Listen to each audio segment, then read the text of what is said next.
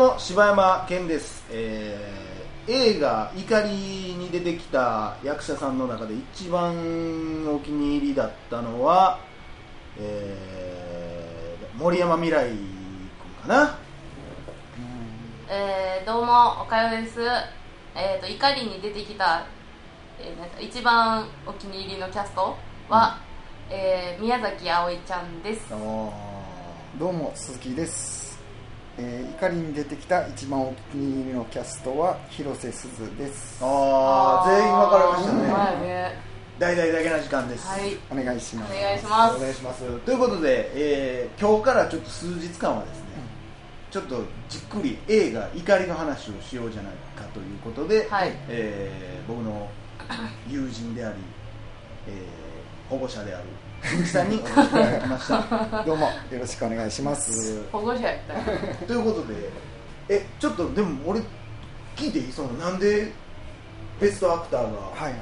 ああ僕はあー今回あちなみにこれ言っとかんとダメですけど、はい。今回ほんま申し訳ないですけど、うん。ちょっと何日も渡るくせにっていうのがあるんですけど、完全ネタバレでいきます、ああ、はいじゃないと無理ですよねもう。ん。ただでもやっぱりちょっとずつにしていきましょうか、うんできるかわかんないですけど、ん。まあ、ちょっとそんな感じでちょっと覚悟はしといてほしいですね、まあ確信の部分は、まあ、できるだけ後ろ倒しというか。後ろ倒しにするようにはします、でもちょっと無理かもしれないですね、この作に関しては、はい。まあまあそこは流れで。流れで、えー、っていうかね今回のこの映画って松山ケンイチもそうですし、はい。綾野剛、はい。えー森山未来、はい。全員そうですけど、はい。全員含みを持たしてるじゃないですか、はい。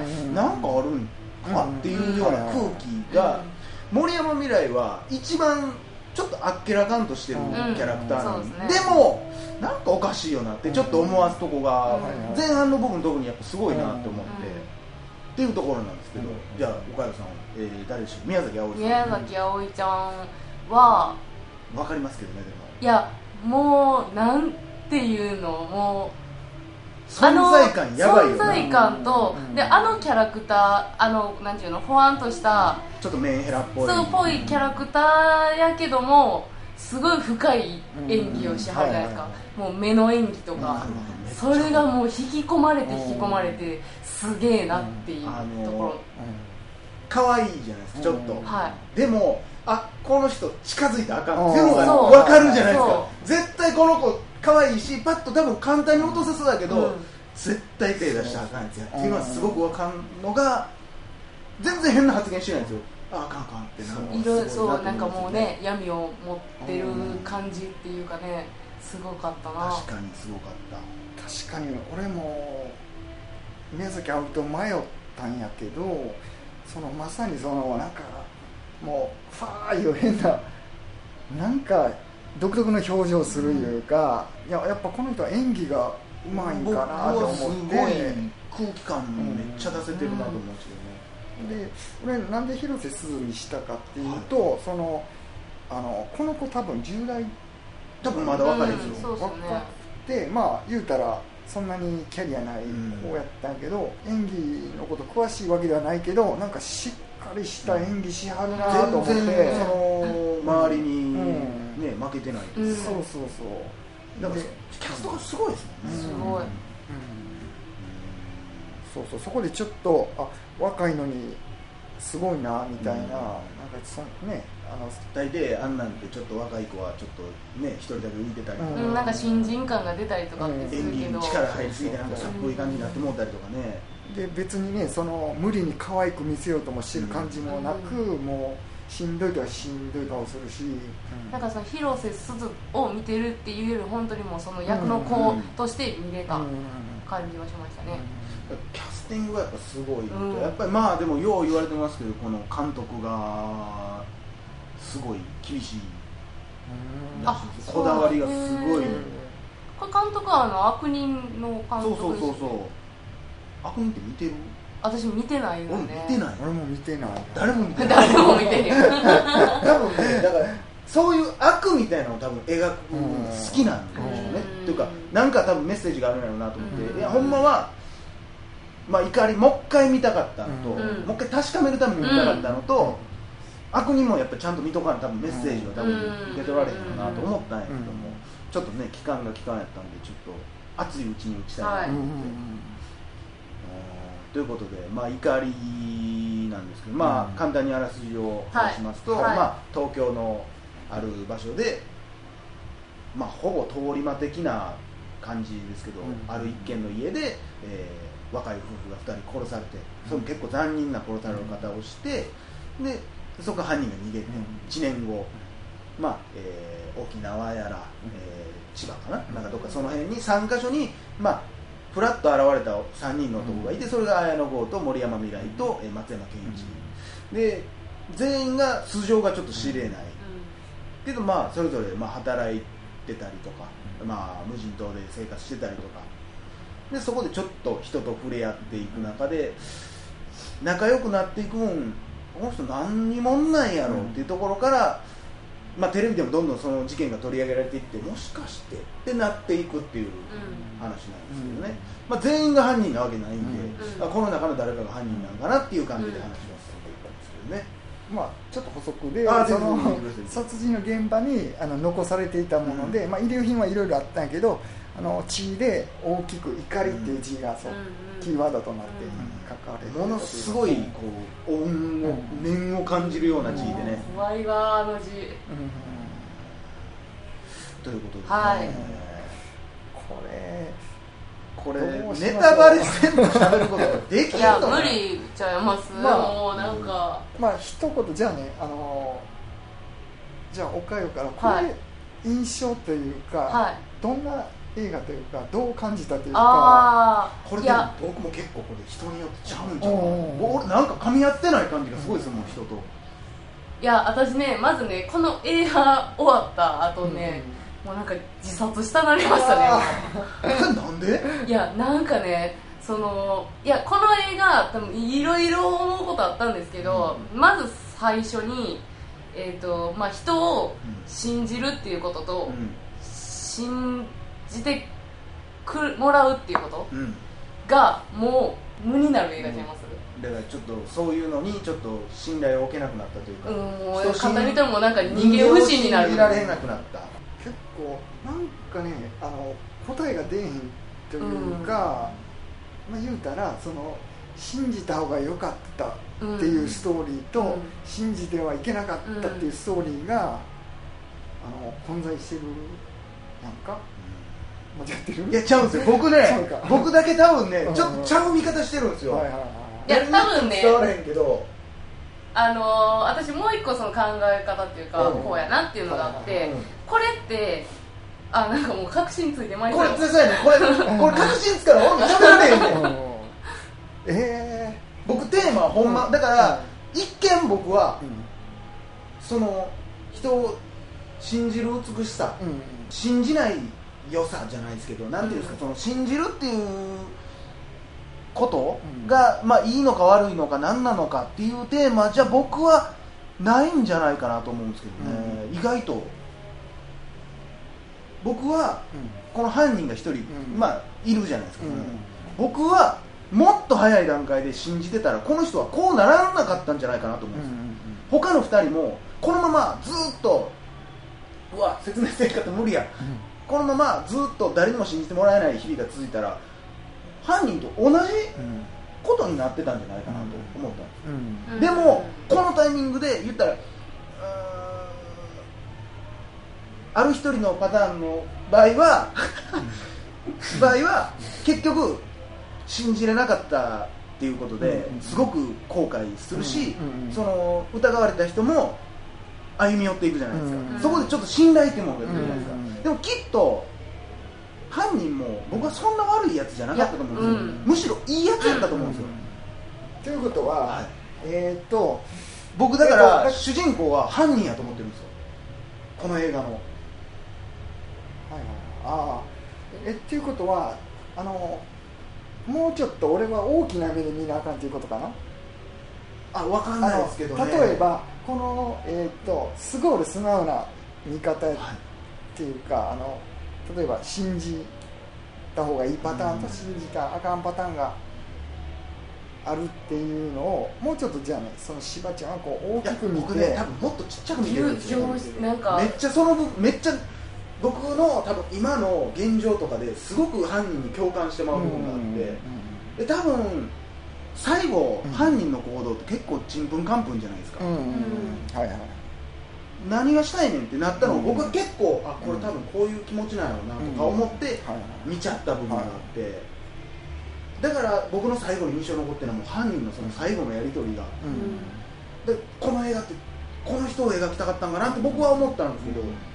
だからまあその信じれなかった代表的な3人いるじゃないですか、その人たちも含めまあ難しいな。この人とかはね、この人とかは。そんな感じこの人は結局やっぱり信じてたじゃないですか。でうんうん。この人が言ったらある出来事になった後でこの人は信じなくなったじゃないですか、はいはい。それはこの人は伝わってないじゃないですか、だから僕はこの人は幸せになれたと思うんですよ結局、んでもこのままもしこの人が信じてくれてなかったら、で全員に言えることがな自分たちに何の責任も基本的にないのに不幸になってるんですよ、でも周りが手を貸し差し出してくれなかった人生をみんな生きてきて、だから僕は全員同一人物やと思ってるんですよ、ああなるほどね。うんだから全員が同じ境遇ああいなんですよ。うその犯罪を犯す可能性はある人っていうこと。でもだからこの人僕はすごいかわいそうやなと思ったんですよ、うんどっかでこの2人にもっと早い段階で出会ってたらもしかしたらこいつらそうならんかったんじゃないかなと。誰かしらに救ってもらってたら方にはなってなかったっていうこととよね。思うんですよ、その犯人が、まあ、最初にあの犯人は一応特定はされてるじゃないですか、うん。ただ顔を変えてるから分からんっていうだけで、うん。その犯人の家に行ったら警察が行ったこうなんかファミレスでこんなんしてた痛いやつがおったみたいな、はいはい。そんなんてどっちかと俺もそっち側の人間やから、なんかなんであんなマナー悪いやつがうん。のうのうと幸せに生きてんねんとか思ってまうとこってあるじゃないですか、不公平やなって、うん。オラオラ行った方が得して、真面目に生きてる方が損するってだから僕はすごい芯のある真面目な子やと思うんですよ、はい秘密って見ました、うん。見た見た。あれと僕一緒やと思うんですよ、うん。あいあの主人公って、はい俺はこんなに不幸やけど、うん。絶対お前らの思ってる通り、うなんていうんですか犯罪を犯したりとか、うん。絶対俺はまっとうに生きてみせんねん。それが、お前らの思ってる通り悪いやつなんかになってたまるかっていう戦いじゃないですか、はい僕も彼は多分そうやって戦ってたと思うんですよ。でもそんな中でプチって切れてしまった瞬間にあの殺人が起こってしまって、はい。だからこそ僕はずっと後悔してたと思うんですよ、はい。死にたいと思ってたはずなんですよ、うん。でも死ぬ勇気もない情けないやつなんですよ、それで最後僕はあいつにまるでまるでっていうか、ね、あの一人のうん。これやった人いるじゃないですか、うん。こいつを。こいつを。これいけてんのか。はいはいはいこいつをこうしたやついるじゃないですか。僕は彼はあの人を昔の自分に見えたと思うんですよ。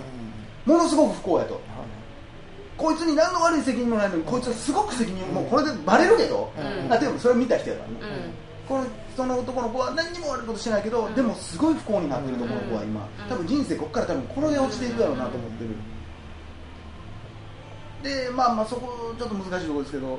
でもんなんかセリフとかもなんか言いたいわ。言いたいのにそうやね。ん俺言ってること伝われへんやろうなと思うねでもなこの人が風呂場で取った行動あるやんか、うんうんうん。それが後々分かるやんか、はなんでそこにおったんかとか、はい。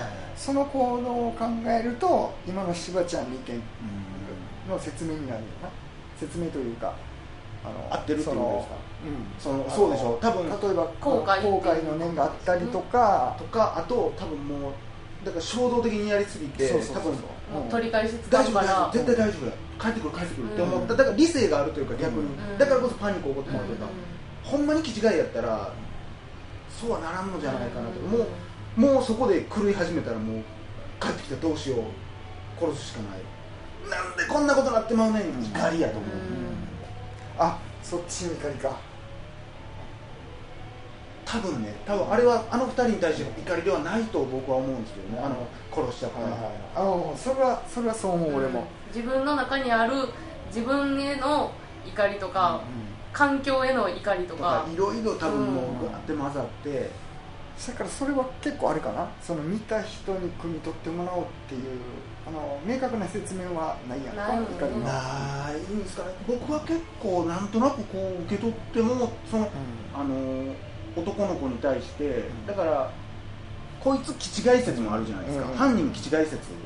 だから自分が思ったことを全部壁に書いてしまうっていう癖とかも言ってるからそのあの怒りっていう文字は衝動であれだけをその気狂って書いたっていうわけじゃないやん最後に言ったら壁に書いてることあるでしょ、もう一人の子がガーってやるやつね、うんうんうんうん。僕はだからあれに関しても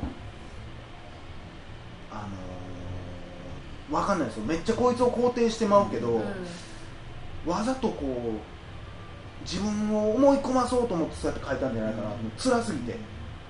こいつって後で暴れ出すじゃないですか、あの暴れ出すのもだってほんまに気違いやったらあっこで暴れ出す意味が全くわからないんですよ、あ。でも多分自分の中で葛藤があってそのあの時なんでああできへんかったんやっていうのがありすぎてその自分をこうなんていうの中和するためにわざと違うことを書くってそう。で俺はもう俺はそんなやつじゃないうん。俺みたいなクソみたいなやつはこういうことやって僕は書いたんやと思うんですけどだからあれを消してほしかったとも僕は思うんですけど、うんうんあのやっぱりこれってあのほんまによう例えばもう一回見てでよく考えてこれじゃあ例えばあの怒りの意味とか、一人一人の、えー、と内面とかもっと掘り下げれると思うんやけどなんでね。でなんかもっと見えてくると思うんやけど真剣に考えたらでもちょっと俺がなそれがな全然できんかったのは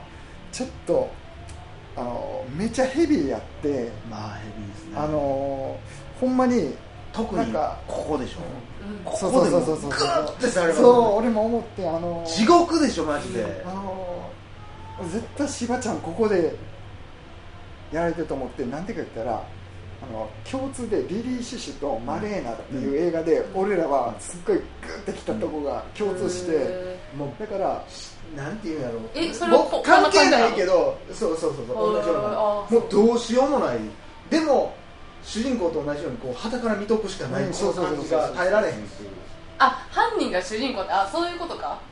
えどういうこと？主人公じゃあそのいろんな映画別の映画の主人公でもでもなんかまあヘビーなシーンがあってあだからここで言うあの少年の立場っていうこと？で立場やしその言ったらこの子がもう死んじゃううん。その後に。あ。でもでも自分はもうやってるずっとやられてるのをただやっとってしかも高校生ぐらいで。はい。初めてできた友達みたいなのがそうなって。まさにやね。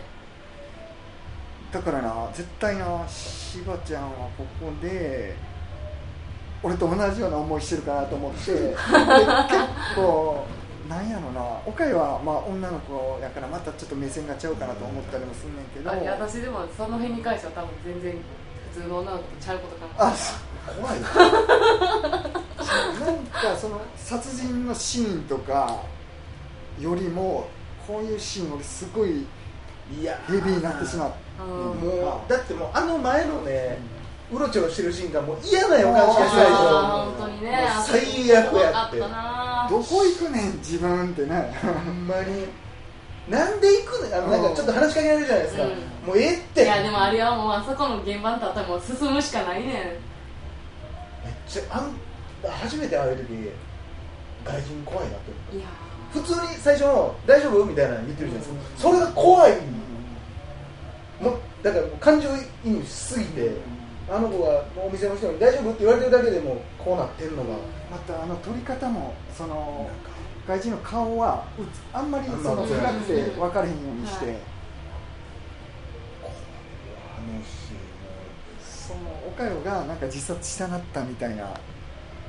えそんなん言ってたか。うん。あの見終わった後にね。はいはいはい。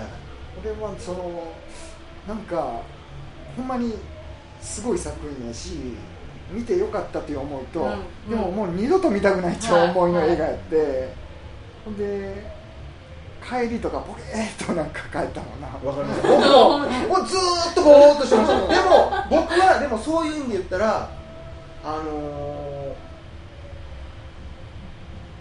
言ったら犯人はああですけど、決して救えないっていうことじゃないんやなっていう、うん。ちょっとハッピーなエンディングでもあるんですよ、うん。そうやねだからそうなったら僕はだからどうどうしたらあいつはこうなれたんだろうみたいなことを考えてましたね、なんかそのだから悪い面ばかりじゃなくすごくいい面面も泣きそうな面もああれなんだろうななんていうか。だからいやなんかでも私がねちょっとこうなんでかなって思ったところがそのなんで犯人は最後らへんまたちょっとこう不安定になってきはったんやろみたいな。そうやろ。だから俺はそこはちゃんと理由があると思う。ね、うだからその俺一緒に見た人ん。は、もうどっちかっていうとそっち側やって、うん。あんなん気違いやん。いやそう言ってしまったらもう後半の意味全く分からへんやんっていう。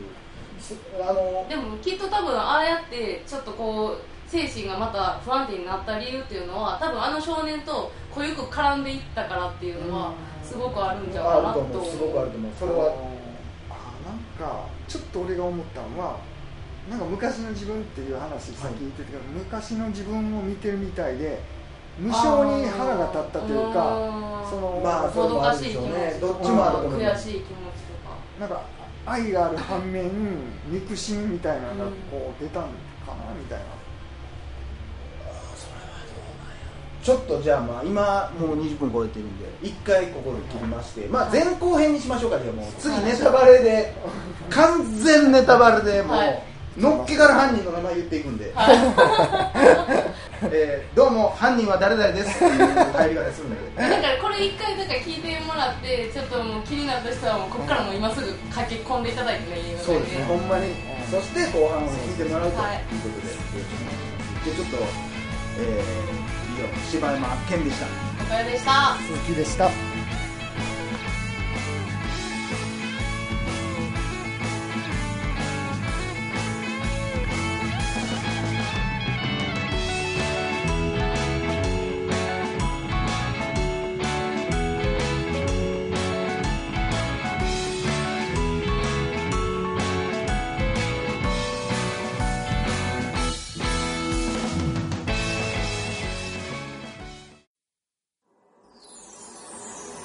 ッドキャスト最後までお聞きいただきありがとうございました。大阪の一般人によるポッドキャストでは番組へのご意見ご感想または取り上げてほしいテーマを募集しています。応募はエピソードの中のお便り過去配信エピソードはこちらというページの中の応募フォームからお送りください。皆さんからのご応募お待ちしてます